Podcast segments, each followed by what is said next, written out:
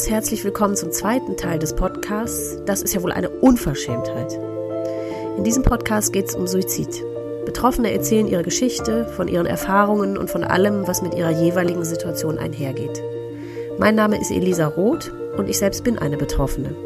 Meine Mutter hat sich 2002 das Leben genommen, da war ich 27. Da das Thema Suizid und das darüber reden immer noch ein Tabu ist, kam mir die Idee für diesen Podcast. Denn Betroffene wollen ja reden. Sie wollen ihre Geschichte erzählen.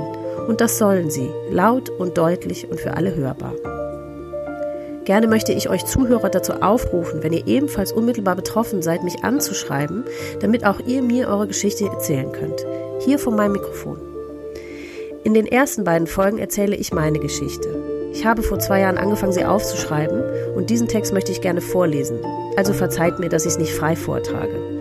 Da ich kein Moderationsprofi bin und die Podcast-Welt für mich Neuland ist, bewahrt mich und auch euch das Vorlesen vor nervösem Herumstammeln. Dies ist der zweite Teil.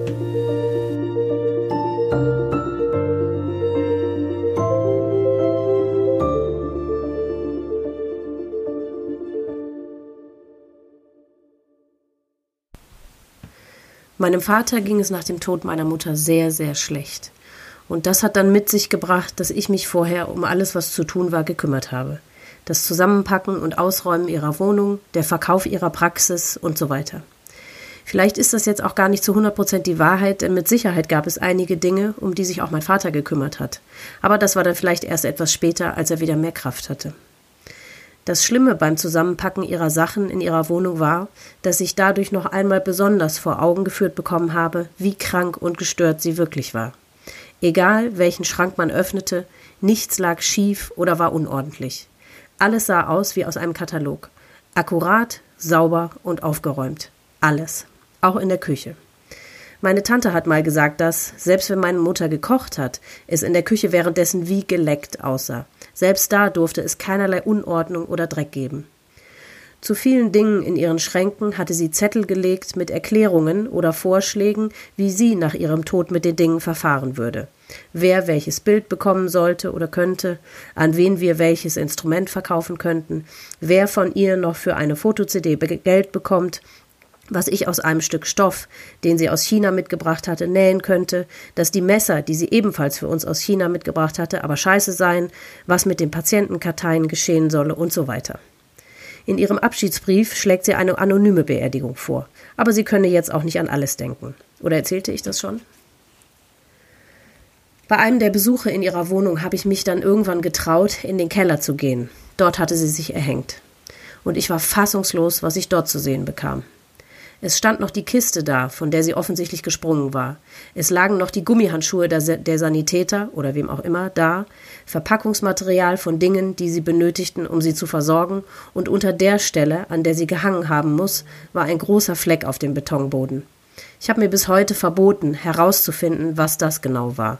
Ich kann es mir denken, und das reicht. Dass die Schließmuskeln bei einem Toten nicht mehr funktionieren, ist mir bekannt, und dabei belasse ich es. Es ist alles schon unwürdig genug, finde ich. Im Keller gefunden hat sie ein anderer Mieter. Ganz oben unterm Dach hat eine ältere Dame gewohnt und unten im Erdgeschoss ein mittelalter Herr, von dem sie wusste, dass dieser Psychologe ist. Und ich bin mir hundertprozentig sicher, dass sie genau eingefädelt hat, dass genau er sie findet. Denn sie hätte gewusst, dass die ältere Dame von oben vermutlich unmittelbar einen Herzinfarkt erlitten hätte. Insofern, insofern kam nur der Psychologe in Frage. Wie genau sie es angestellt hat, dass er in den Keller geht, als er gegangen ist, weiß ich bis heute nicht. Ich habe nach ihrem Tod versucht, per Brief Kontakt zu ihm aufzunehmen und habe mich auch wieder, einmal für die Unannehmlichkeiten, die meine Mutter verursacht hat, entschuldigt. Aber leider hat er sich nie zurückgemeldet. Ich hatte es ihm in meinem Brief natürlich freigestellt und Verständnis dafür bekundet, wenn er sich nicht melden wolle, das ist ja klar. Was für eine unvorstellbare Situation. Man geht nichts ahnt in den Keller und dann hängt da jemand. Unvorstellbar.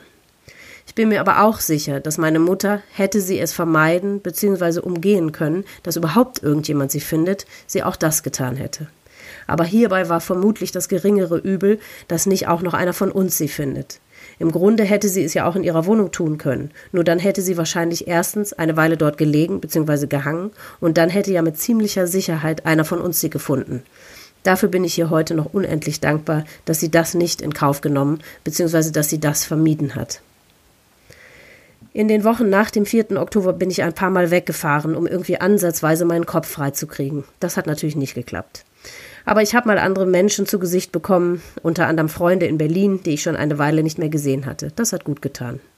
Bei diesem Besuch ist mir zum ersten Mal aufgefallen, dass, da ich ja nun von mir aus über das, was passiert war, gesprochen habe, so viele Menschen um mich herum ebenfalls mindestens einen Suizid in der Familie haben und dass sie sogar dankbar scheinen, endlich auch mal darüber sprechen zu können. So viele Briefe und E-Mails haben mich in der Zeit erreicht, so viele Menschen, die Anteil genommen haben. Und meist waren es Menschen, von denen ich es nie erwartet und womit ich nie gerechnet hätte. Das war unglaublich schön. Auch als ich vor zwei Jahren zu ihrem 15. Todestag etwas bei Facebook und Instagram gepostet habe, was ich vorher noch nie getan hatte, das werde ich gleich mal vorlesen, habe ich so viele Zuschriften von Menschen aus meinem näheren oder auch weiteren Umfeld bekommen. Facebook, Freunde in Anführungszeichen, die man vom Sehen kennt, aber eben eigentlich nicht weiter etwas mit ihnen zu tun hat. Was ich mit dem Post ausdrücken wollte, war einfach nur, dass das Schweigen und das nicht mehr darüber reden das Schlimmste ist. Hier kommt, was ich gepostet habe. Morgen vor 15 Jahren ist meine Welt stehen geblieben. Und bis heute stehe ich unter einem lähmenden, mich zerfleischenden Schock. Ich möchte kein Mitleid und ich möchte niemandem Leid tun. Daher habe ich noch nie an ihrem Todestag irgendetwas gepostet und auch sonst nicht. Aber obwohl ich die Dinge für gewöhnlich mit mir selbst ausmache, ist da trotzdem dieses permanente Gefühl von Missverstandensein und irgendwie von Übergangensein. Denn auch nach 15 Jahren ist es immer noch genauso beschissen wie am Anfang. Auch wenn ich ihre Entscheidung von Anfang an akzeptieren konnte. Die Zeit heilt keine Wunden. Klar, es verändert sich, aber besser wird es nicht. Für alle um einen herum ist das Ganze nach spätestens einem halben Jahr längst kein Thema mehr. Jetzt muss es ja auch mal gut sein. Aber das ist es nicht und das wird es auch nie sein. Aber es würde helfen, wenn einfach mehr darüber gesprochen wird. Einfach, nüchtern und sachlich. Das hilft den Betroffenen so viel mehr, als das Thema einfach totzuschweigen und auszuklammern. Wie gesagt, Fishing for Pity ist nicht meine Art. Ich möchte nicht jeden Tag das Köpfchen deswegen gestreichelt kriegen. Aber dass es eben irgendwann gar kein Thema mehr ist, macht mich verrückt. Ich verstehe, dass es so ist. Man ist als Außenstehender nun mal hilf- und machtlos. Aber genau deswegen möchte ich loswerden. Es ist und bleibt beschissen, auch nach so langer Zeit noch. Aber ich kann aus meiner Erfahrung sagen, dass man den Betroffenen ein kleines bisschen hilft, indem man nie aufhört, darüber zu sprechen. Auch wenn man nicht weiß, wie. Alles ist besser, als nichts zu sagen. Warum wird so etwas eigentlich nicht in Schulen besprochen oder gelehrt? damit der Tod und auch der Suizid endlich nicht mehr so ein fürchterliches Tabuthema ist. Aber da sind natürlich Vektoren und Hypotenusen und der ganze Scheiß eindeutig wichtiger. Das verstehe ich. Also, es braucht keiner was zu kommentieren oder mir den Kopf zu streicheln. Ich wollte das einfach nur mal loswerden und gleichzeitig ein erstes und letztes Mal meiner geliebten Mutter kurz in der Öffentlichkeit gedenken. Ich habe meinen Bruder vor einigen Jahren mal gefragt, ob er unsere Mutter denn gar nicht vermisse. Denn ich vermisse sie so sehr. Sie fehlt mir jeden Tag mehr. Es wird nicht besser mit der Zeit, sondern schlimmer. Und seine Antwort war nein. Er hat komplett abgeschlossen. Für ihn freue ich mich, ehrlich, aber für mich war das die schlimmste Antwort. Wahrscheinlich habe ich ganz eigentlich noch viel Seelenarbeit zu leisten, bevor ich wirklich gesund mit dem Thema umgehen kann. Da ist noch viel unter der Kruste, das ich nicht hervorlasse. Es macht mir einfach zu viel Angst. Lieber lebe ich weiter so, wie ich es die letzten 17 Jahre gemacht habe, denn so weiß ich, dass ich nicht untergegangen bin. Mein Lebensgefährte hat vor einiger Zeit zu mir im Streit gesagt, dir geht es ja nur gut, wenn es dir schlecht geht. Ich war so sehr empört und schockiert, wie er sowas überhaupt nur denken kann. Ich bin keine trübe Tasse, keine Partybremse, kein Spielverderber. Ich bin lebensfroh und kann mich an so vielen Dingen erfreuen und ich bin doch gerade froh, wenn es mir nicht schlecht geht und dankbar für jeden Tag, der nicht schwer und beschwerlich ist. Durch diesen Vorwurf bin ich aber auf etwas gekommen, das tatsächlich so ist. Und dafür habe ich lange gebraucht, um es zu erkennen oder überhaupt zugeben zu können. Es geht zwar in eine andere Richtung, als mein Lebensgefährte meinte, aber es ist vielleicht ähnlich gelagert. Und das zuzugeben fällt mir nicht leicht, da es ziemlich peinlich und unangenehm ist. Denn Sinn macht es überhaupt nicht. Aber ich gestehe mir, ähm, in erster Linie natürlich unbewusst und unterbewusst, immer nur bis zu einem gewissen Grad ein, glücklich und unbeschwert zu sein. Niemals könnte ich es zu 100 Prozent. Das würde ich als totalen Verrat an meiner Mutter empfinden.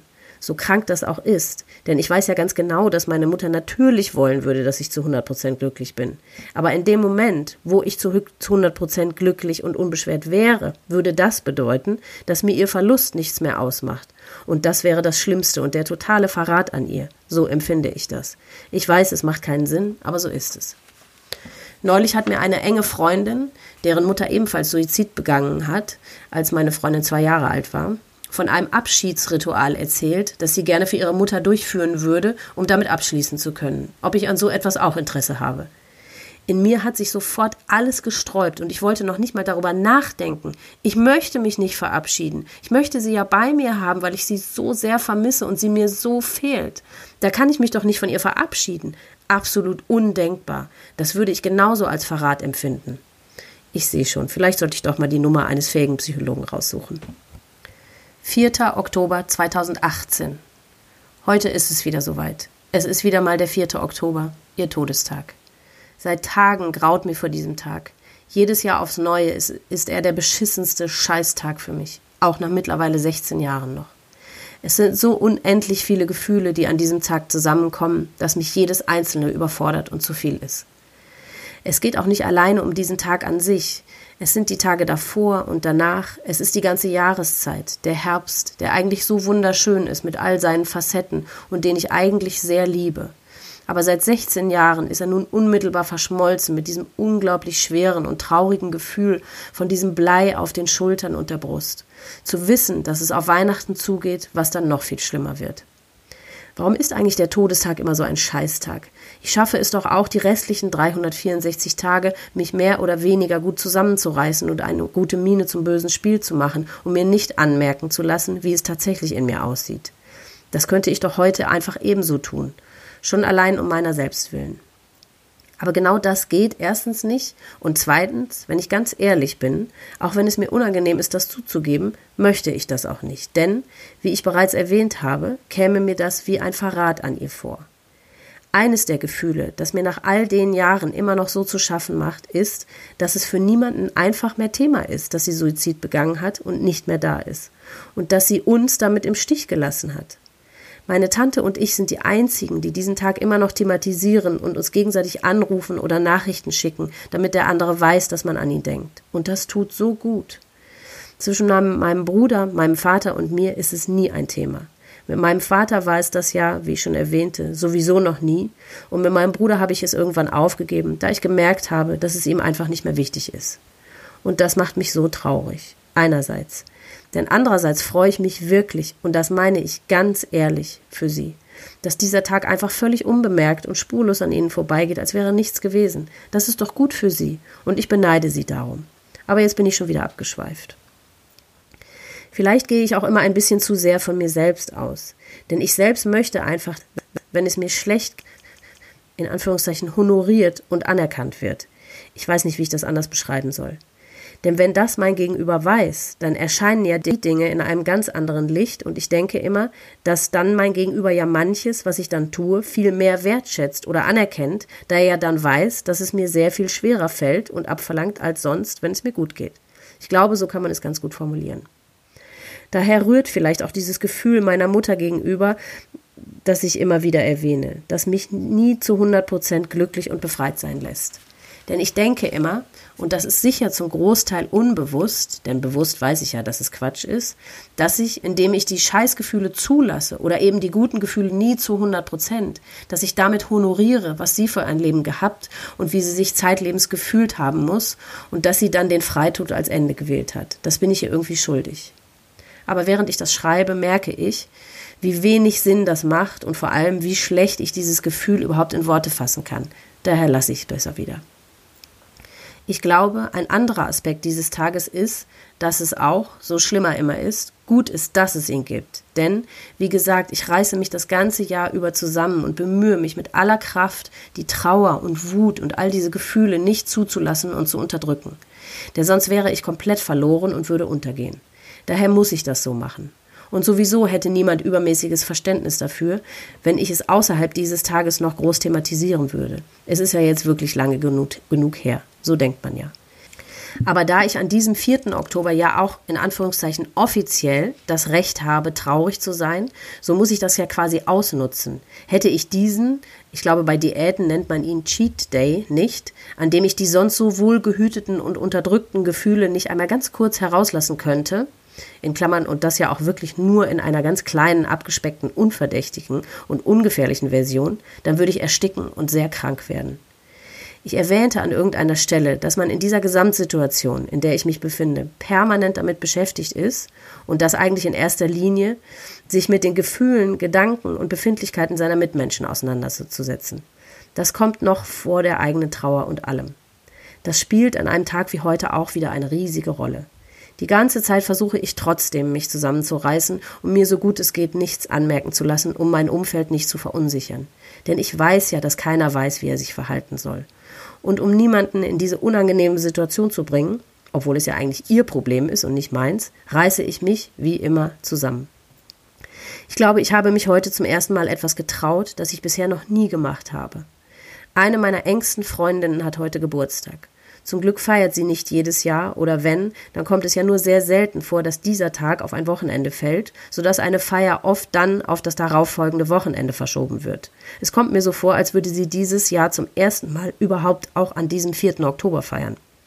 Es soll, so glaube ich, keine große Feier werden, sondern nur ein nettes Essen gehen in einem tollen Restaurant. Und seit Tagen graut mir davor. An diesem 4. Oktober bedeutet sowieso alles eine unvorstellbare und kaum zu bewältigende Kraftanstrengung für mich.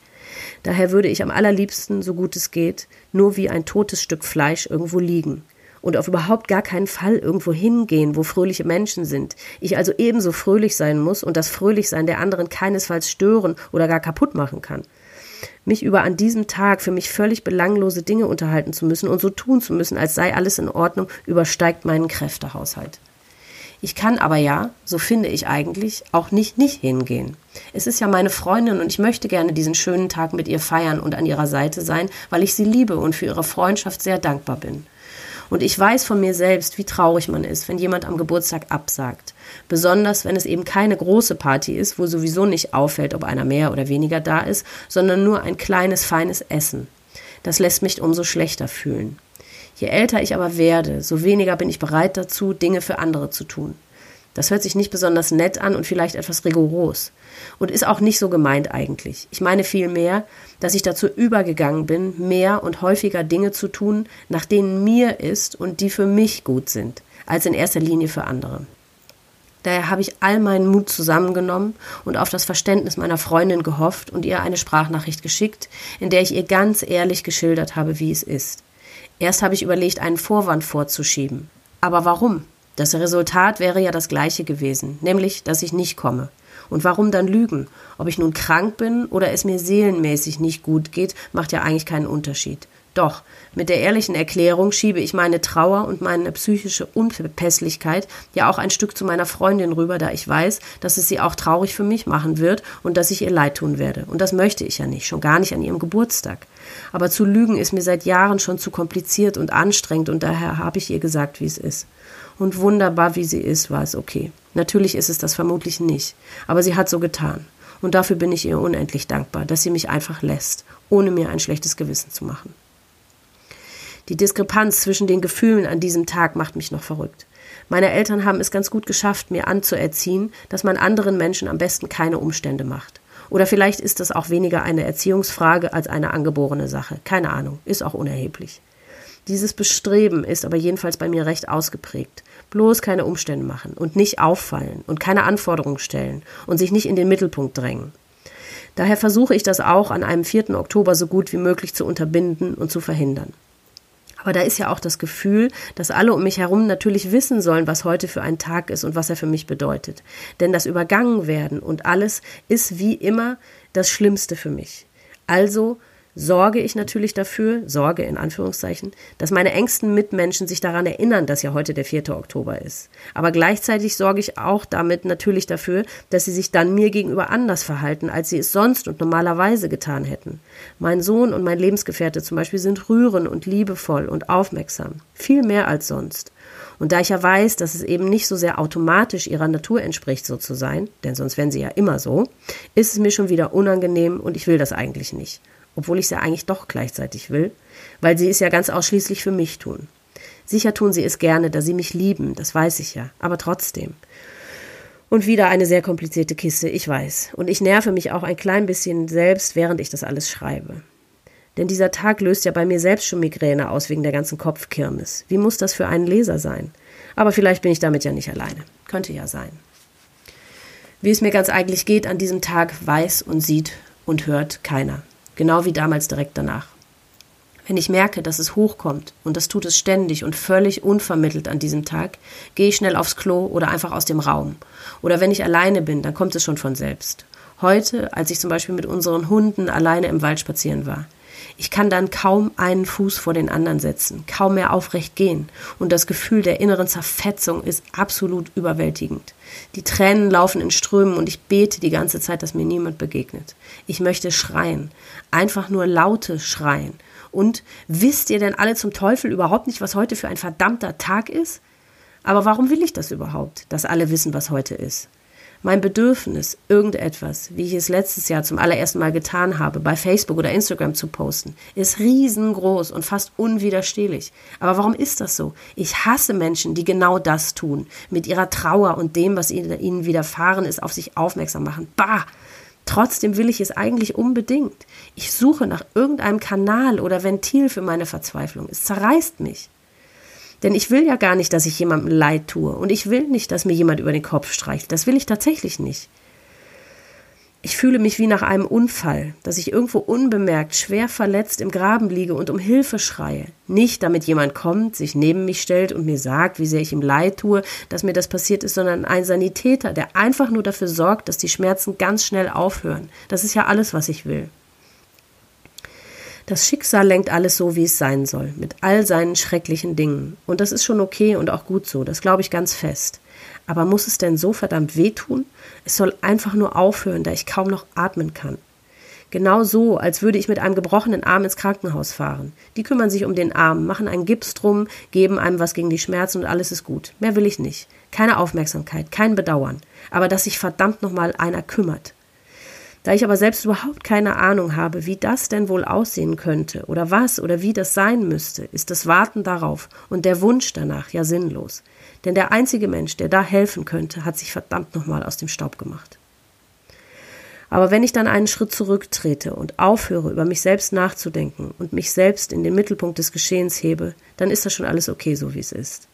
Lieber ist es mir so herum, dass meine Mutter sich über die Möglichkeit, dass es mir bzw. uns nachher wegen ihrer Tat so geht, wie es das nun tatsächlich tut, hinwegsetzt und zum ersten Mal nach dem geht, wo ihr selbst tatsächlich nach ist, als dass sie meinet oder unseretwegen hier geblieben wäre und sie aber damit ihr Martyrium fortgesetzt hätte.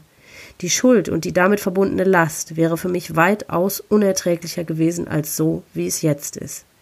Ich bürde lieber mir selbst etwas auf als jemand anderem, da ich weiß, dass ich stark genug bin und meine Kraft dafür ausreicht. Manchmal ist es schwerer als sonst, aber auch das ist okay, denn ich gehe niemals unter. Nochmal zurück zu dem heutigen Tag und was vielleicht ein bisschen helfen würde. Eine meiner Freundinnen macht das bereits seit Jahren sehr zuverlässig. Sie hat aber auch, auch bereits ihre Mutter verloren, daher kennt sie die Bedeutung des Todestages. Jedes Jahr am 4. Oktober schickt sie eine SMS oder eine WhatsApp, in der lediglich steht, ich denke heute ganz besonders an dich. Mehr nicht. Schlicht und ergreifend. So einfach ist es. Und das tut so gut. Ich möchte nicht stundenlang über alles reden und auseinanderklamüsern. Dass jemand an mich denkt und ich das auch weiß, bedeutet mir die Welt. Auch wenn es nur für den Moment, in dem die Nachricht geschrieben wurde, war und auch nur, weil die Erinnerungsfunktion im Handy an den 4. Oktober erinnert hat. Das macht nichts. Das hilft schon so viel. Jahrelang hat genau das auch mein Ex-Freund getan, der, den ich angerufen habe, als die Polizei bei mir war. Das hat mir so gut getan. Inzwischen macht er das nicht mehr, denn wir haben keinen Kontakt mehr. Ich bin aber ziemlich sicher, dass er trotzdem am 4. Oktober an meine Mutter und mich denkt, und das reicht mir schon. Ich kann also jedem, der einen Menschen in seiner Nähe hat, der ihm etwas bedeutet und der mein Schicksal teilt, wirklich ans Herz legen, sich eine popelige, jährlich wiederkehrende Erinnerung an dem entsprechenden Todestag im Handy einzutragen und dann eine kurze Nachricht mit dem oben beschriebenen Inhalt zu verschicken. Dann seid ihr einer dieser Sanitäter, nach denen man an diesem Tag so verzweifelt sucht. Mehr kann man auch nicht tun. Ich wünschte mir immer von den Menschen, mit denen ich unmittelbar an diesem Tag zu tun habe, also nicht Freunde oder Menschen, die ich sowieso nicht sehe, sondern nur die, denen ich live begegne, dass sie gar nicht in erster Linie irgendetwas Rührendes oder Besonderes für mich tun, denn somit liegt ja die Aufmerksamkeit wieder zu sehr auf mir, und das ist mir ja eher unangenehm, sondern einfach über den Tag damals oder meine Mutter oder irgendetwas in dem Zusammenhang sprechen, ganz nüchtern, ohne Mitleid, einfach nur drüber reden, ohne in den Arm nehmen oder sonst was Rührendes. Aber das bin wohl einfach nur ich mit meinem merkwürdigen Charakter. Ich habe vor einiger Zeit das Buch von Saskia Jungnickel, Papa hat sich erschossen, gelesen. Und das hat mir so gut getan, da mir jedes zweite Wort so aus der Seele gesprochen hat. Und sie hat an einer Stelle so passend geschrieben, es ist das Wichtigste, dass es möglich ist, über das Entsetzen zu reden und das Gefühl zu haben, damit niemandem zur Last zu fallen. Ich möchte lieber sagen können, nein, heute will ich bitte nicht darüber reden, als sagen zu müssen, bitte können wir darüber reden, dass mein Vater sich getötet hat. Und genau das ist es. Denn der Horror, den man als Angehöriger erlebt, ist schon unerträglich genug, wie er ist. Obendrauf noch jemandem zur Last zu fallen, ist einfach zu viel. Daher tut ein angebotenes Ohr und ehrlich gemeintes Interesse so gut und ist die beste Medizin. Mein süßer, wunderbarer 13-jähriger Sohn hat gestern gesagt, am besten nehme ich für morgen alle Bilder deiner Mama von den Wänden, dann musst du auch nicht an sie denken und traurig sein. Wie einfach doch Kinderlogik ist. Er war völlig erstaunt, als ich sagte, dass ich sowieso immer und jeden Tag an sie denke und sie vermisse und traurig bin. Und das ganz ohne auch nur ein Bild, wenn die Dinge doch nur so einfach wären. Es ist jetzt 18 Uhr am 4. Oktober. Und um diese Zeit vor 16 Jahren hat meine Mutter gerade seit einer, circa einer Stunde an einem Deckenrohr im Keller gehangen. Noch unbemerkt und unentdeckt. Gestern hat sie es schon gewusst und die Briefe geschrieben. Heute hat sie alles andere erledigt. Und ich, ich habe mich gleich glücklich und entspannt mit meinen zwei Freundinnen zum Cocktail getroffen und mich dabei aber die ganze Zeit gefragt, warum ich schon den ganzen Tag diese ätzenden Schmerzen am ganzen Körper habe. Trotzdem war das noch mein altes Leben. Hätte ich doch die Stunden und Minuten bis zum Beginn des Horrorfilms noch mehr ausgekostet und bewusster gelebt. Aber wie hätte ich das wissen sollen? Warum zum Teufel hat sie nicht einfach bei mir angerufen, statt sich darum zu kümmern, dass die Post zu meinem Vater umgeleitet wird und all den anderen Scheiß? Es war keine Affekthandlung, wo sie nicht mehr wusste, was sie tat. Es war alles wohl überlegt. Und Zeit genug für alles hatte sie ja ganz offensichtlich. Es war ja auch noch Feiertag am Tag zuvor. Sie hätte doch einfach nur anrufen müssen und sagen, wie es bei ihr aussieht. Vertrauen genug mir gegenüber hätte sie haben sollen. Das Schönste, das sie einmal geschrieben hat, war Du bist so zurückhaltend mir gegenüber, kritisierst mich nie, meckerst nicht über mein abenteuerliches Aussehen, sondern bringst mir einfach nur Liebe entgegen. Das empfinde ich mit sehr großer Dankbarkeit. Es war schon immer so, dass mich niemand so gut kannte wie du und mich einfach so in Kauf genommen hat. Das ist eine enorme Leistung von dir. Das war zehn Monate, bevor sie gegangen ist. Und so schön ich diese Worte einerseits auch finde, so wütend machen sie mich andererseits. Denn erstens ist der Inhalt zum Teil so haarsträubend, die Worte wie abenteuerliches Aussehen in Kauf genommen und so weiter, dass ich einfach nur schreien und sie ohrfeigen möchte. Und andererseits sind die Worte nur ein Pfifferling wert, da sie ja dann getan hat, was sie getan hat und ich fühle, fühle mich so unendlich betrogen. Dass sie nicht alle Möglichkeiten, die sie hatte, um ihre Tat zu verhindern, genutzt hat. Das hätte sie verdammt nochmal tun müssen. Sie sagt, sie liebt mich und dann fügt sie mir den schlimmsten Schmerz zu, den ich nie mehr überwinden werde. Was für eine beschissene Scheiße. Wenn meine eigene Mutter mich so betrügt und hintergeht und mich nicht als wertvoll genug erachtet, meinetwegen hier zu bleiben, wie sollte es dann jemand anders tun? Wie sollte ich dann überhaupt jemandem, zum Beispiel in einer Beziehung, zu 100 Prozent vertrauen? Wie schaffe ich es, genügend Selbstbewusstsein zu haben, um diesen Gedanken links liegen zu lassen? Dass ich es natürlich wert bin. Aber wenn ich mich jetzt wieder bemühe, einen Schritt zurückzutreten und aufhöre, über mich selbst nachzudenken und mich selbst in den Mittelpunkt des Geschehens zu heben, dann schaffe ich es auch wieder, mich zu beruhigen. Dass sie nicht anders konnte und dass das mit unserer gegenseitigen Liebe nichts zu tun hatte, weiß ich. Und um mir genau das immer wieder vor Augen zu führen, habe ich mir letztes Jahr ihre allerletzten an mich gerichteten Worte aus ihrem Abschiedsbrief und in ihrer Handschrift, eins zu eins wie im Brief, auf den linken Unterarm tätowieren lassen, damit ich es immer, wenn ich wieder unsicher werde, lesen und versuchen kann, daran zu glauben. Da steht, bis in alle Ewigkeit in inniger Liebe. Ich bin so müde jetzt. Diese Tage verlangen mir alles ab, was ich leisten kann. Alle, die heute irgendwas von mir wollten, haben mich unfassbar genervt mit allem belanglosen Scheiß, den sie brauchten oder wollten. Das ist leider auch zu einem grundsätzlichen Problem in meinem Leben geworden, dass ich immer weniger Verständnis dafür habe, was Menschen als Problem empfinden und mit was für einem Scheiß sie sich so beschäftigen. Aber ich zwinge mich einfach weiterhin zur Großzügigkeit und Gelassenheit und dann geht es schon irgendwie. Für heute höre ich dann mal mit dem Schreiben auf. Ich denke, ich bin jetzt wieder gefasst und kontrolliert genug, um meinem Sohn und meinem Lebensgefährten unter die Augen zu treten. Natürlich haben sie nicht gewusst, warum ich am Computer sitze und was ich hier tue. Genauso soll das auch sein. Ich kann denen nicht immer mein Schulterblei auf die Festplatte schieben. Und wenn es nachher wieder schlimm wird, haben wir zum Glück ein Klo, auf das ich dann flüchten kann. Ich wüsste so wahnsinnig gerne, wie mein Leben verlaufen wäre, wenn meine Mutter sich nicht das Leben genommen hätte. Das hätte natürlich vorausgesetzt, dass sie einigermaßen gesund und dazu imstande gewesen wäre, das Leben zu meistern. Das ist ja klar. Aber als Außenstehender hat man sowieso nicht wirklich etwas gemerkt. Es gibt ja Depressive, die nur noch weinend im Bett liegen und nicht mehr aufstehen können.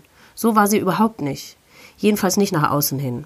Und da ich ja inzwischen selbst weiß, wie es sich anfühlt, wenn die Anstrengungen des Lebens so groß und beschwerlich werden, und ich habe ja immer noch eine, halbwegs jedenfalls, gesunde Seele und bin sehr weit von lebensmüde entfernt, so habe ich den allergrößten Respekt vor der Kraftanstrengung, die es sie gekostet haben muss, trotzdem so lange weiterzumachen und durchzuhalten.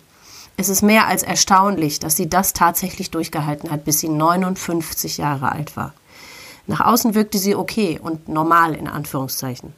Die Menschen haben sie gemocht, auch wenn sie das nie geglaubt oder gefühlt hat. Ich habe zwar immer, wie ich bereits erwähnte, gemerkt, wenn es ihr nicht gut ging, und das hat mich immer sofort in Unruhe versetzt.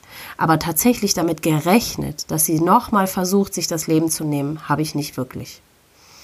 Als ich Anfang 20 war, hat sie mich einmal in Köln, wo ich zu der Zeit wohnte, besucht. Sie erzählte mir von dem Freund, den sie hatte, als sie selbst 22, 23 Jahre alt war. Sie war wohl anfangs sehr verliebt und glücklich, obwohl, und das weiß ich nur von meiner Tante, die heute leider auch nur noch bruchstückhafte Erinnerungen hat, die Beziehung scheinbar von Anfang an nicht leicht war, da es auf seiner Seite psychische Probleme gab, wegen derer er bereits zu der Zeit in Behandlung war. Da dies offensichtlich irgendwann ein Weiterführen der Beziehung in ihren Augen nicht möglich machte, hat sie sich von ihm getrennt. Daraufhin hat er sich erschossen.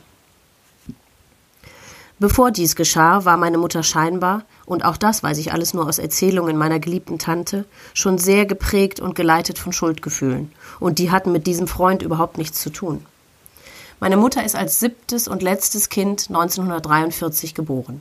Ich hatte ja bereits erzählt, dass sie sich schon mit vier Jahren vor einen vorbeifahrenden Zug schmeißen wollte, das hatte sie mir ja so jedenfalls berichtet.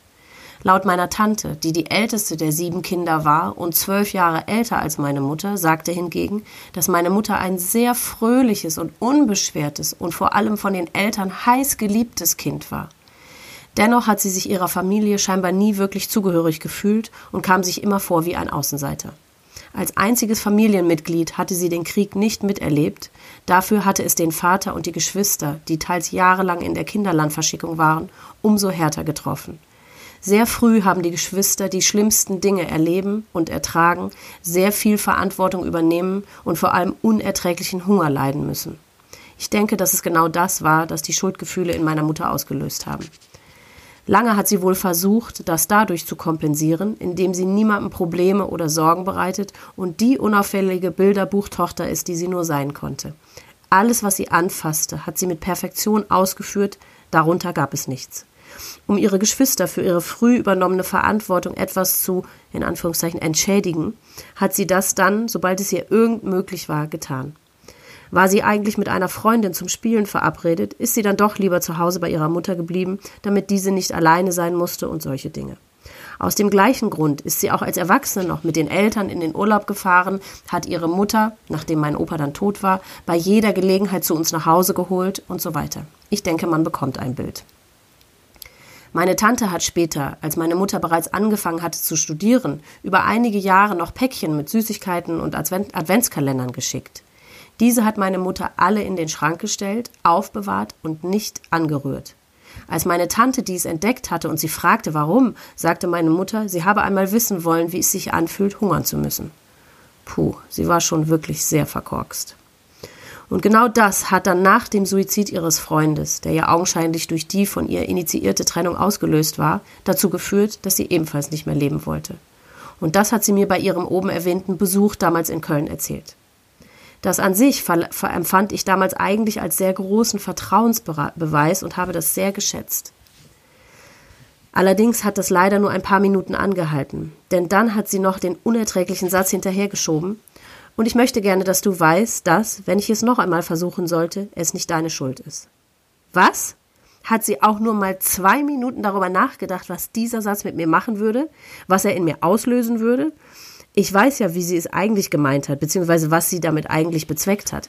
Aber das hat unmittelbar dazu geführt, dass ich ab dem Moment in permanenter Sorge um sie war. Vorher gab es die ja gar nicht, da ich von ihrem Suizidversuch nichts gewusst hatte. Aber ab dem Moment habe ich an nichts anderes mehr gedacht und war bei jedem Mal, bei dem es diese besagte Facette in ihrer Stimme gab, sehr besorgt und beunruhigt. Das hatte sich zum Glück nach ein paar Jahren ein bisschen wieder gelegt, da ich ja gemerkt hatte, dass sie es ja scheinbar doch nicht nochmal vorhatte.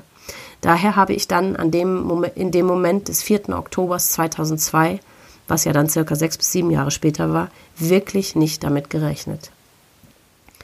Ihr Suizidversuch mit 23 kam wohl für alle Familienmitglieder völlig überraschend. Immer wieder habe ich meine Tante mit der Frage gelöchert, ob denn niemand etwas im Vorfeld oder überhaupt all die Jahre, wenn meine Mutter bereits ja mit vier Jahren über Selbstmord nachgedacht hatte, gemerkt hatte, nicht das kleinste bisschen, das leiseste Anzeichen? Und sie sagt, da war absolut nichts. Natürlich waren das damals andere Zeiten und man hat nicht über jedermanns Psyche so ein Theater gemacht, wie das heute der Fall ist. Aber trotzdem hätte ich doch gedacht, dass man irgendwas hätte merken müssen. Wobei, eigentlich sollte ich es besser wissen. Bin ich doch die, die als letzte mit ihr telefoniert hat und null Komma nichts gemerkt hat. Für ihren Suizidversuch mit 23 hatte sie sich, und das war wohl als angehende Ärztin nicht das Problem, Benzin, wie es damals für medizinische Zwecke verwendet wurde, besorgt. Auch damals muss sie wohl alles bis ins kleinste Detail vorbereitet haben. Sogar ihre Schmutzwäsche hatte sie gewaschen, im Gegensatz zum, in Anführungszeichen, erfolgreichen Mal. Aber, wie hatte sie auch in ihrem Abschiedsbrief geschrieben, sie kann jetzt auch nicht an alles denken. Ich wünschte mir heute so sehr, dass ich sie zu allen Details befragt hätte. Das gehört zu der besagten Suche nach jedem noch so kleinsten Puzzleteil, das man irgendwie ergattern kann, auch wenn es einem überhaupt nicht ansatzweise weiterhilft. Trotzdem wünschte ich mir, ich hätte sie ausgefragt. Vielleicht liegt es darin, dass ich irgendwie unterbewusst das Gefühl habe, dass ich sie gar nicht richtig kannte. Denn wenn, wenn ich es getan hätte, dann hätte ich es ja alles kommen sehen, beziehungsweise kommen sehen müssen. So denkt jedenfalls mein kleines naives Gehirn. Ich weiß, dass das Quatsch ist. Aber ich kann meinem Gehirn ja auch nicht immer alles erklären. Und indem ich nun alle Puzzleteile zusammensuche, komme ich vielleicht etwas besser hinter.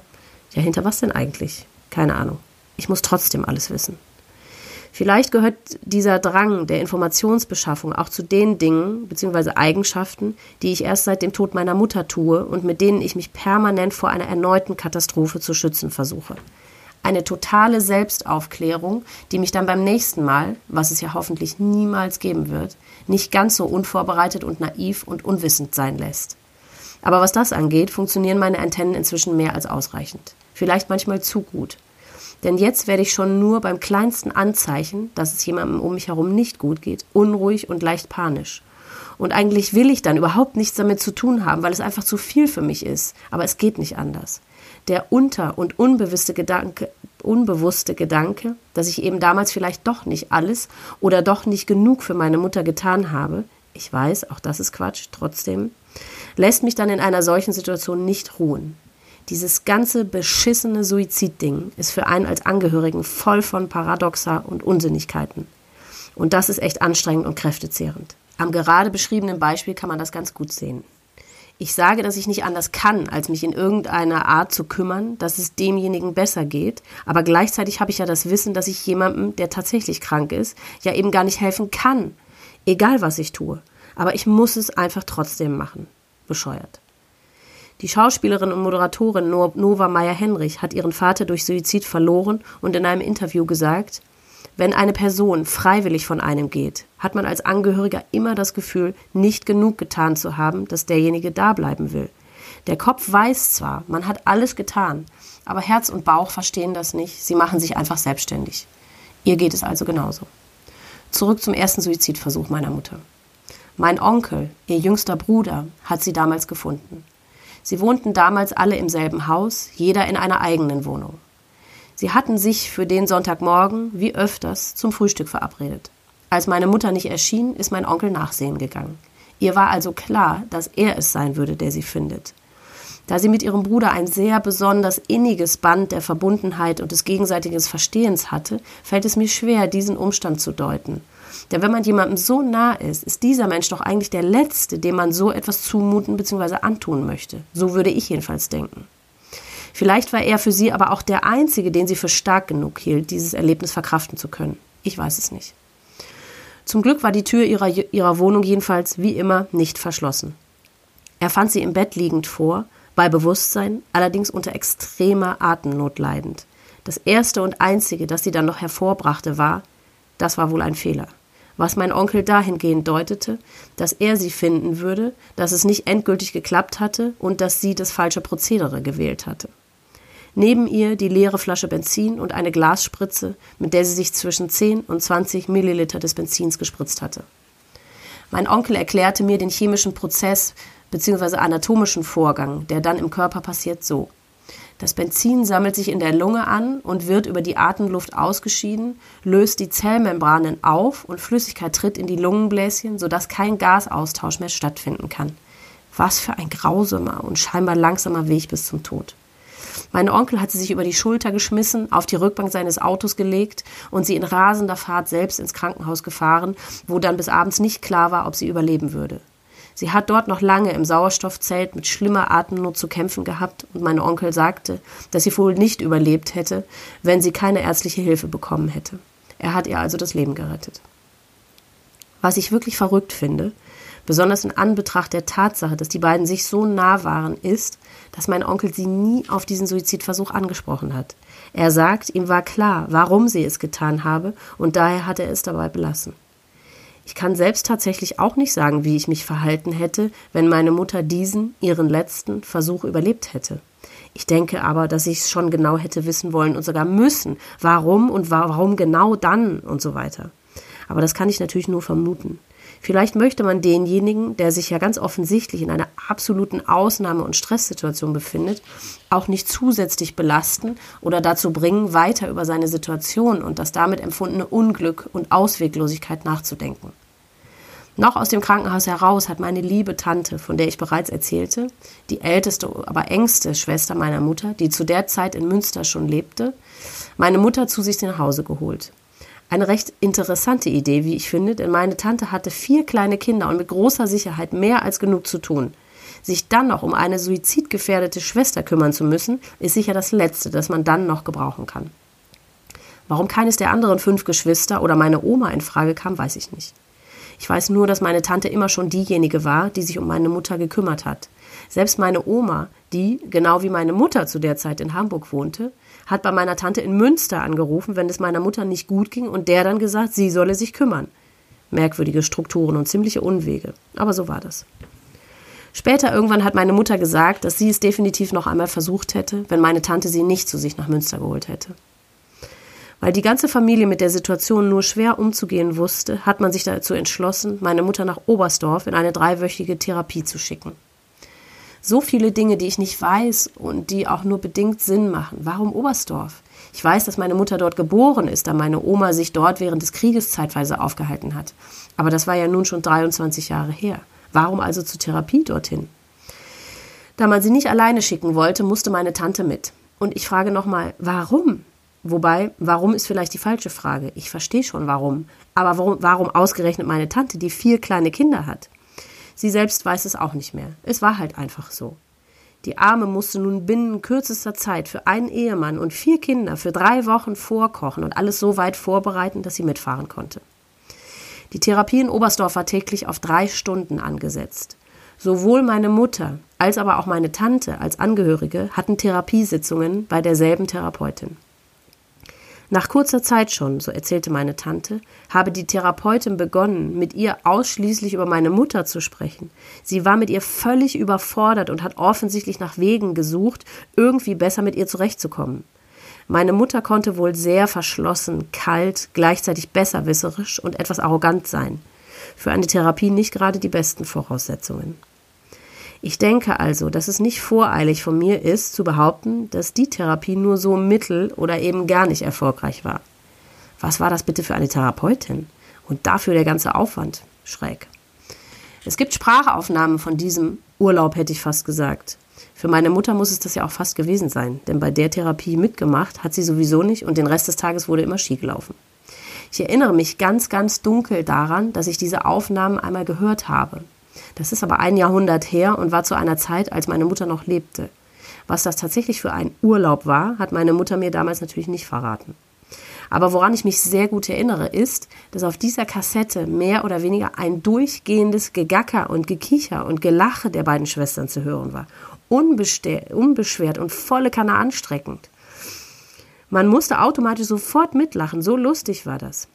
Man wusste gar nicht warum oder worüber gelacht wurde, aber es war trotzdem einfach herrlich und erfrischend. Aber wie absurd! Gerade noch hat meine Mutter versucht, sie umzubringen, wollte es sogar wieder tun und, ist nun zu, und nun ist zu hören, wie sie sich den ganzen Tag kaputt lacht. Zu gerne würde ich wissen, was sie dann erstmal dazu bewogen hat, ihr Leben weiterzuleben und es eben nicht, wie vorgehabt, zu beenden. Sie hat mir damals in Köln, als sie mir von ihrem Suizidversuch erzählt erzählte, gesagt, dass sie sich irgendwann ganz sachlich überlegt hatte, dass das Einzige, das sie am Leben halten würde, wäre, Kinder zu kriegen. Da das aber dann erst neun Jahre später passierte, muss es ja vorerst noch etwas anderes gewesen sein. Zum Glück. Vielleicht war es ihr Studium, die Promotion und das Arbeiten als Kinderärztin. Da sie extrem perfektionistisch und ehrgeizig war, hat das sicher sehr viel Kraft und Raum eingenommen. Trotzdem muss es aber vermutlich etwas anderes gewesen sein. Denn sie hat alles nur so erfolgreich tun können, weil es ihr eben nicht schlecht ging. Die Depressionen mit viel Arbeit und Ablenkung zu bekämpfen, so rum funktioniert das nämlich nicht. Dafür hätte sie keine Kraft gehabt. Wie auch immer, ich werde es leider nicht mehr herausfinden. Was sie sicher kurzfristig nach ihrem Oberstdorfaufenthalt davon abgehalten hat, war vermutlich die Tatsache, dass sich meine arme Tante am letzten Tag auch noch den Fuß beim Skifahren gebrochen hat dieser Bruch war so schwer und kompliziert, dass sie nicht dazu in der Lage war, sich nach ihrer Rückkehr um ihre Kinder zu kümmern. Meine Mutter hat daraufhin ein ganzes Semester mit dem Studium ausgesetzt, um meiner Tante mit den Kindern und dem Haushalt zu helfen. Ich bedauere es wirklich zutiefst, dass ich so wenig aus dem Leben meiner Mutter weiß. Warum ist das so, dass man Eltern nicht viele Fragen stellt? Dass man alles einfach so hinnimmt und überhaupt nicht hinterfragt bzw. nachfragt? Gerade diese Generation, meine Mutter war Jahrgang 43 und mein Vater 36, hat ja so viele unvorstellbare Dinge miterlebt, die so erzählenswert und nachfragenswert sind. Warum habe ich das nie getan? Wenn meine Mutter heute noch leben würde, ich würde, ich würde gar nicht mehr aufhören, Fragen zu stellen. Wobei, wahrscheinlich nicht. Denn dann hätte ich ja nicht gewusst, wie sich ihr Verlust anfühlt und die nicht enden wollende Sehnsucht nach ihr und die unglaubliche Vermissung, die so wahnsinnig wehtut und das Herz so zusammenquetscht und die Seele so schwer macht. Um wieder zurück zu den Mitzwanzigern meiner Mutter zu kommen, ich weiß leider nicht genau, wie die aussahen, was sie gemacht oder was sie umtrieben, umgetrieben hat. Ich weiß nur, dass sie irgendwann eine Beziehung zu einem Medizinprofessor hatte und wie er mit Vornamen hieß. Den Nachnamen weiß ich leider nicht. Nicht, dass ich ihn dann hier nennen würde, aber dann hätte ich versuchen können, etwas über ihn herauszufinden. Ein weiteres sinnloses Puzzleteil, das mir nicht wirklich weitergeholfen hätte. Aber eben doch auf seine Art. Ich habe mal versucht, ihn trotzdem zu googeln, aber vergebens. Das Einzige, das ich von meiner Tante über ihn weiß, ist, dass er wohl sehr unnahbar und pingelig war und fein angezogen. Das war meiner Tante noch in Erinnerung geblieben. Alles, was sie über ihn berichten konnte, hörte sich nach einer richtigen Spaßkanone an in meinen Augen bzw. Ohren eher unangenehm. Was genau meine Mutter da geritten hat und was sie an ihm toll fand, pff, keine Ahnung. Irgendwas muss es ja wenigstens zeitweise gewesen sein. Ihre Zuneigung hat jedenfalls so weit gereicht, dass sie sich sogar verlobt und ein Hochzeitsdatum festgemacht hatten. Ich hatte ja schon erzählt, dass meine Mutter für sich als lebenserhaltende Maßnahme festgesetzt hatte, Kinder kriegen zu wollen bzw. müssen. Vielleicht hatte sie in jenem Mann einen guten Versorger und oder idealen Genspender gesehen. Schlau schien er ja gewesen zu sein. Und das war meine Mutter allemal. Und die beiden dann zusammen, das hätte schon schlaue Kinder abgeben können.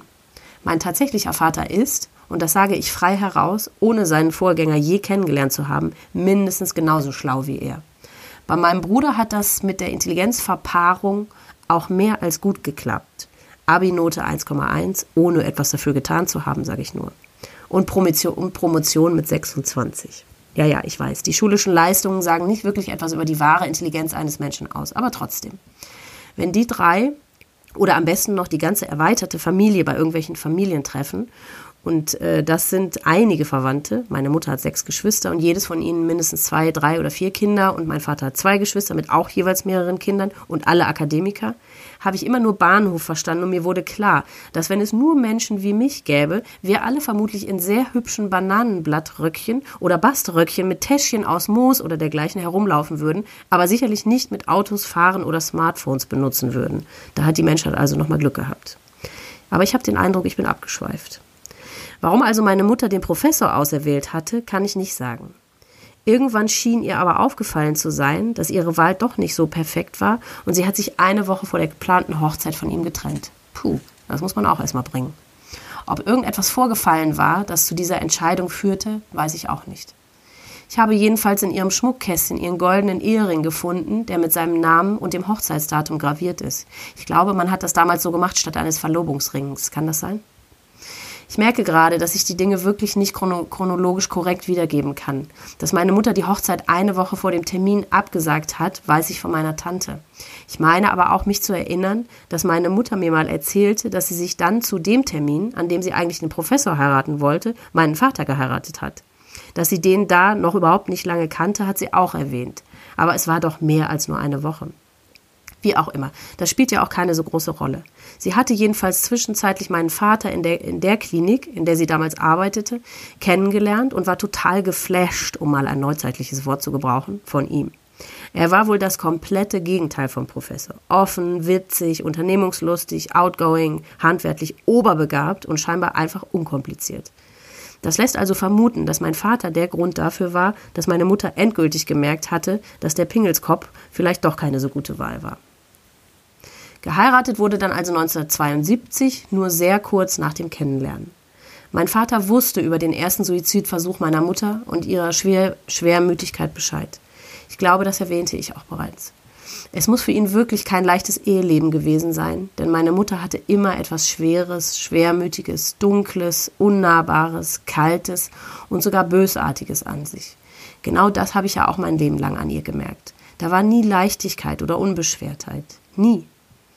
Das, was meinen Vater fasziniert oder interessiert hat, war, dass sie eben sehr intelligent, extrem fleißig und ehrgeizig, vielseitig begabt und interessiert und sehr gut in allem war, was sie tat.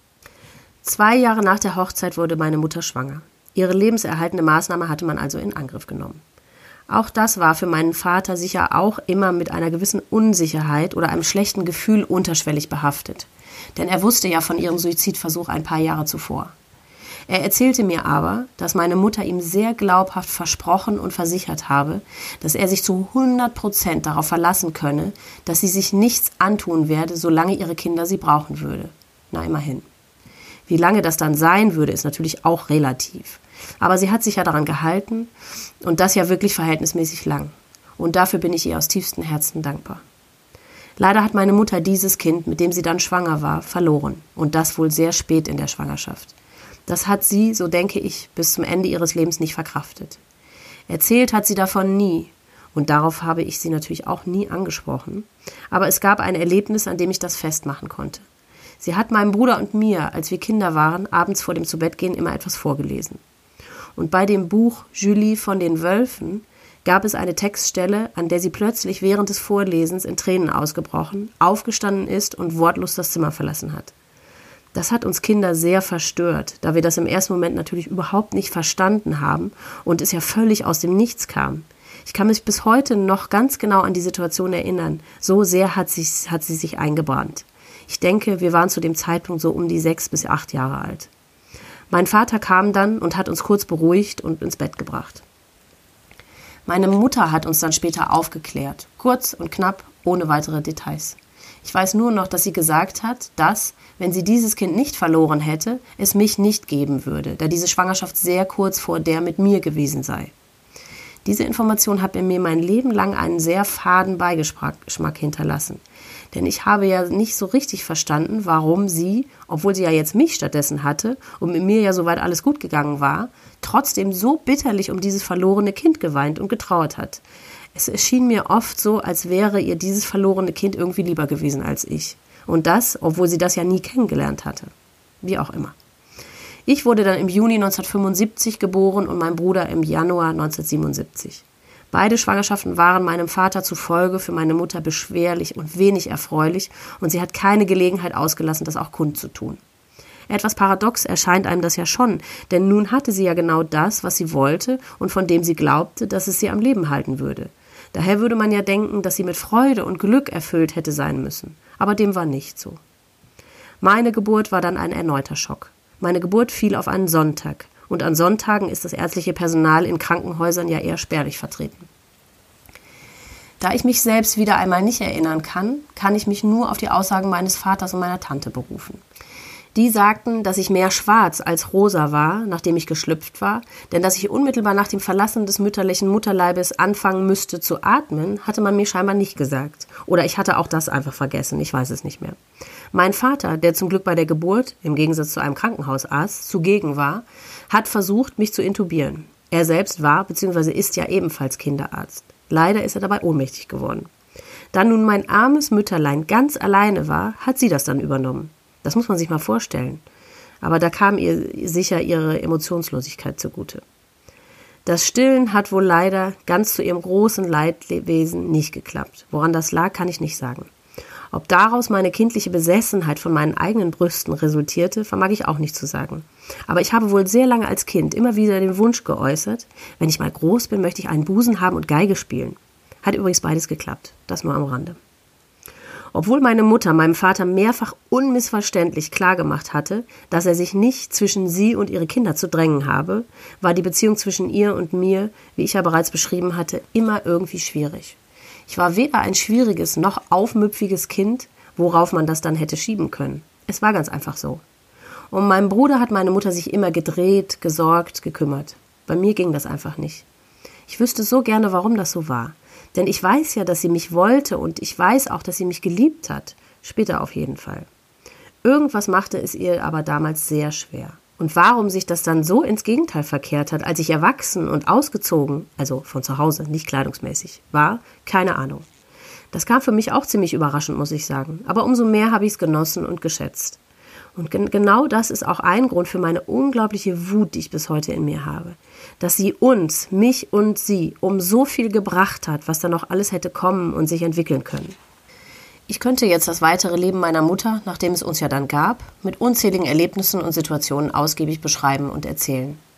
Wie sie alles, was sie tat, ob es das Geigespielen war, ihr eigenes oder meins, sie hat nämlich seit meinem achten Lebensjahr bis mehr oder weniger zu meinem Auszug täglich bis zu einer Stunde mit mir geübt, Ihr Berufsleben als Kinderärztin oder später als praktizierende Homöopathin, ihre Hobbys wie Nähen oder einem Bibelkreis, was ich bis heute nicht verstanden habe, denn meines Wissens nach war sie nicht im christlichen Sinne zumindest gläubig, oder ihre Reisen, die sie später alleine unternommen hat, mit einem unfassbaren Ehrgeiz und einer fast unangenehmen Verbissenheit getan hat. Ich weiß gar nicht, ob ihr überhaupt jemals irgendetwas tatsächlich richtig Spaß gemacht hat. Denn wirklich frei genießen konnte sie nie etwas. Die Frau meines Onkels sagte einmal, dass meine Mutter ihnen häufig leid tat, da sie, zu der Zeit, in der sie im selben Haus wohnten, immer hören konnten, wie verbissen meine Mutter ein sehr schweres Stück auf der Geige übte. Als zusätzlichen Grund für ihren Suizidversuch mit 23 nannte mein Onkel die Tatsache, dass ihr Doktorvater ihr in unverantwortlicher Weise ein nicht zu bewältigendes Thema für ihre Doktorarbeit zugemutet hatte. Ihr Perfektionismus und ihr Ehrgeiz waren so groß, dass sie nicht ertragen konnte, daran zu scheitern. Es hat meinen Onkel sehr viel Mühe und Überzeugungskraft gekostet, sie dazu zu bringen, sich einen neuen Doktorvater und ein neues Thema zu suchen. Ich könnte auch erzählen, wie sie zeitlebens unter einer sehr ausgeprägten Kontaktstörung, was soziale Kontakte anging, gelitten hat. Ich weiß, dass sie grundsätzlich nicht ungern in Gesellschaft anderer Menschen war oder nicht grundsätzlich äh, etwas gegen andere Menschen hatte. Aber das war doch irgendwie recht selektiv, was diesbezüglich für sie okay war und was eben nicht. Sobald ihr Gegenüber etwas hatte, was ihr irgendwie imponiert hat, meistens dann geistiger oder wissenschaftlicher bzw. fachlicher Natur, hat sie es gern getan und sich augenscheinlich auch nicht unwohl gefühlt. Oft genug gab es dann auch Situationen, aus denen sie wie ein kleines Kind, das sich nicht anders zu helfen weiß, einfach abgehauen ist. Zum Beispiel Essenseinladungen bei Freunden, die eher von der Seite meines Vaters kamen oder so etwas. Das war für sie so unerträglich, dass sie einfach weggelaufen ist. Ich erinnere mich, dass sie mir einmal sogar davon erzählt hat. Sie hatte auch hier immer das Gefühl, ein Außenseiter und nicht dazugehörig zu sein. Und statt das dann durch Smalltalk zu überspielen oder einfach um meines Vaters willen den Abend lang gute Miene zum bösen Spiel zu machen, ist sie einfach weggelaufen. Für eine erwachsene Frau ja doch auch eher eine etwas peinliche Reaktion, wie ich finde. Aber daran lässt sich eben sehr gut ablesen, wie groß ihre Störung diesbezüglich war. Eine andere Situation, die mir noch im Kopf geblieben ist, war, dass sie, als sie bereits meinen Vater verlassen hatte und alleine wohnte, bei der Möbelfirma, die ihren Kleiderschrank zwar aufgebaut, aber irgendetwas vermasselt hatte, anrufen wollte, um das zu reklamieren. Sie sagte, sie habe eine Stunde lang vor dem Telefon gesessen und es dann nicht geschafft, dort anzurufen. Es ging einfach nicht. Während sie ebenfalls schon alleine wohnte, gab es Momente, in denen sie sich so einsam fühlte, dass sie in ihrer Not in die Stadt gefahren und in Geschäfte gegangen ist, wo Menschen waren. Auch heute noch kann ich diesen Gedanken kaum aushalten. Warum hat sie mich in solchen Momenten nicht angerufen oder eine ihrer Freundinnen, die sie ja sogar hatte? Es wäre doch eine zumindest kurzfristige Linderung möglich gewesen. Aber in so einem schwachen Moment genau das zugeben zu müssen und damit ja komplett blank zu ziehen, hat ihr ihr Perfektionismus und das Wahren des Bildes nach außen nicht erlaubt, denke ich. Oder sie wusste, dass es nichts ändern würde, wenn einer von uns bei ihr wäre, dass dieses Gefühl durch nichts zu lindern gewesen wäre. Ich kann das sogar nachvollziehen. Eine meiner engsten Freundinnen hat mir mehrfach fast als Vorwurf gesagt, wie traurig und enttäuscht sie ist, dass ich nie anrufe, wenn es mir nicht gut geht. Warum ich nie Bescheid sage und dass es doch totaler Quatsch sei, dass ich immer alles mit mir alleine ausmache. Ich verstehe ihre Enttäuschung. Man fühlt sich als Freundin herabgestuft. Genau wie ich als Tochter, weil mich meine Mutter in ihrer großen Not nicht ebenfalls um Hilfe, die ich ihr so gerne geleistet hätte, gebeten hat. Ich habe versucht, es meiner Freundin zu erklären. Es hat nichts damit zu tun, dass ich unbedingt immer alles mit mir selbst ausmachen will. Auch wenn ich, wie ich ja bereits erwähnte, nie auch nur ansatzweise jemandem zur Last fallen möchte. Das ist hierbei anders. Denn es gibt durchaus Situationen, in denen ich das offene Ohr einer Freundin nutze und sehr schätze. Aber das sind dann Situationen, die in Anführungszeichen lösbar sind. Schlechtgehmomente, die durch den Tod oder das Fehlen meiner Mutter begründet sind, sind nicht lösbar. Ich könnte natürlich meine Freundin anrufen und ihr sagen, wie schwer meine Seele ist und wie traurig und wütend und sehnsüchtig ich bin und wie dreckig es mir geht und wie ich es kaum schaffe, einen Fuß vor den anderen zu setzen, weil mich alles so sehr anstrengt und ich für alles eine unbeschreibliche Mühe aufbringen muss. Das könnte ich natürlich. Meine Freundin würde dann sagen, wie sehr ihr das leid tut und wie furchtbar das doch ist. Und ich würde diese Worte hören und genau wissen, dass meine Freundin das natürlich ernst meint und sie von Herzen nur das Beste für mich möchte. Aber es würde nichts ändern. Nichts. Keines der Gefühle würde dadurch gelindert. Und das wäre nicht ihre Schuld, denn wie sollte sie das auch können? Alle diese Gefühle gibt es nur, weil ich die Tochter meiner Mutter bin und weil unsere Beziehung die war, die sie war. Und das kann kein Mensch der Welt kompensieren oder wettmachen oder ausgleichen. Mein Lebensgefährte wollte einmal wissen, und auch er war fast enttäuscht oder beleidigt, weil er sich als mein Partner herabgesetzt fühlte, ob denn unsere Beziehung und unsere Liebe zueinander und die schönen Momente, die wir miteinander haben, nicht helfen, meine schwere Seele weniger schwer zu machen. Ich wollte ihn nicht verletzen und habe mich daraufhin etwas gewunden und versucht, eine möglichst ungefährliche Formulierung zu finden. Aber wenn ich ganz ehrlich bin, kann keine Liebe dieser Welt diesen Schmerz lindern oder wettmachen, weil die eine Liebe eben nichts mit der anderen Liebe zu tun hat. Er als mein Lebensgefährte kann nicht die Beziehung zu meiner Mutter, die ja völlig anders gelagert und geartet ist, ersetzen oder dieses Loch ausfüllen. Und das meine ich weder böse noch abwertend. Es geht einfach nicht. Das eine ist das eine und das andere ist das andere. Wenn ich Hunger auf Birnen habe, wird dieser nicht gestillt, indem ich noch so viele Bananen esse. Etwas sehr salopp ausgedrückt, ich weiß, aber genau so ist es. Und schon wieder bin ich abgeschweift. Ich wollte nur ausdrücken, dass ich verstehen könnte, wenn meine Mutter eben genau aus dem Grund niemanden um Hilfe gebeten hat, da sie genau wusste, dass keiner von den Herbeigerufenen ihr Linderung hätte verschaffen können. Umso schrecklicher. Ich denke, es ist Zeit, zum Ende zu kommen. Ich könnte noch Stunden und Tage weiter erzählen, aber das ist für Sie als Zuhörer vermutlich nur so mittelinteressant. Das, was mir jedoch noch wichtig zu erzählen ist, ist etwas, das mir nach so vielen Jahren doch noch eine gewisse Linderung in Bezug auf den Schmerz und die Wut und die Trauer gebracht hat. Mein Bruder und ich hatten ja recht bald nach dem Suizid meiner Mutter ihren Psychologen, bei dem sie zu der Zeit in Behandlung war, aufgesucht. Leider hatte ich an diesen Besuch kaum noch Erinnerungen und hinzu kam natürlich noch, dass er aufgrund seiner Schweigepflicht nur bedingt Auskunft geben durfte. Ich habe immer bedauert, mich nicht mehr genau an unser Treffen erinnern zu können. Und letztes Jahr dann habe ich ihn doch einfach nochmal angeschrieben und ihn gefragt, ob er sich noch einmal mit mir treffen könne. Natürlich wusste ich weder, ob er überhaupt noch lebt, wenn ja, ob er sich noch an mich erinnern würde oder ob er sich dann überhaupt noch einmal mit mir treffen würde. Und zu meiner großen Freude hat er direkt geantwortet. Er schrieb, dass er tags zuvor noch an unserem Haus, in dem mein Vater immer noch wohnt, vorbeigefahren sei, er wohnt ganz in der Nähe, und sich noch gefragt habe, wie es uns denn wohl gehe. Und da schreibe ich einen Tag später. Da sieht man mal wieder, dass es doch sowas wie Schicksal oder Fügung gibt, sage ich doch immer. Er hat mir sofort einen Terminvorschlag gemacht, den ich sehr, sehr dankend angenommen habe. Und dieses Treffen hat mir ganz überraschenderweise, obwohl er ja wie damals nicht wirklich Details aus den Sitzungen mit meiner Mutter preisgeben durfte, wirklich etwas Linderung verschafft.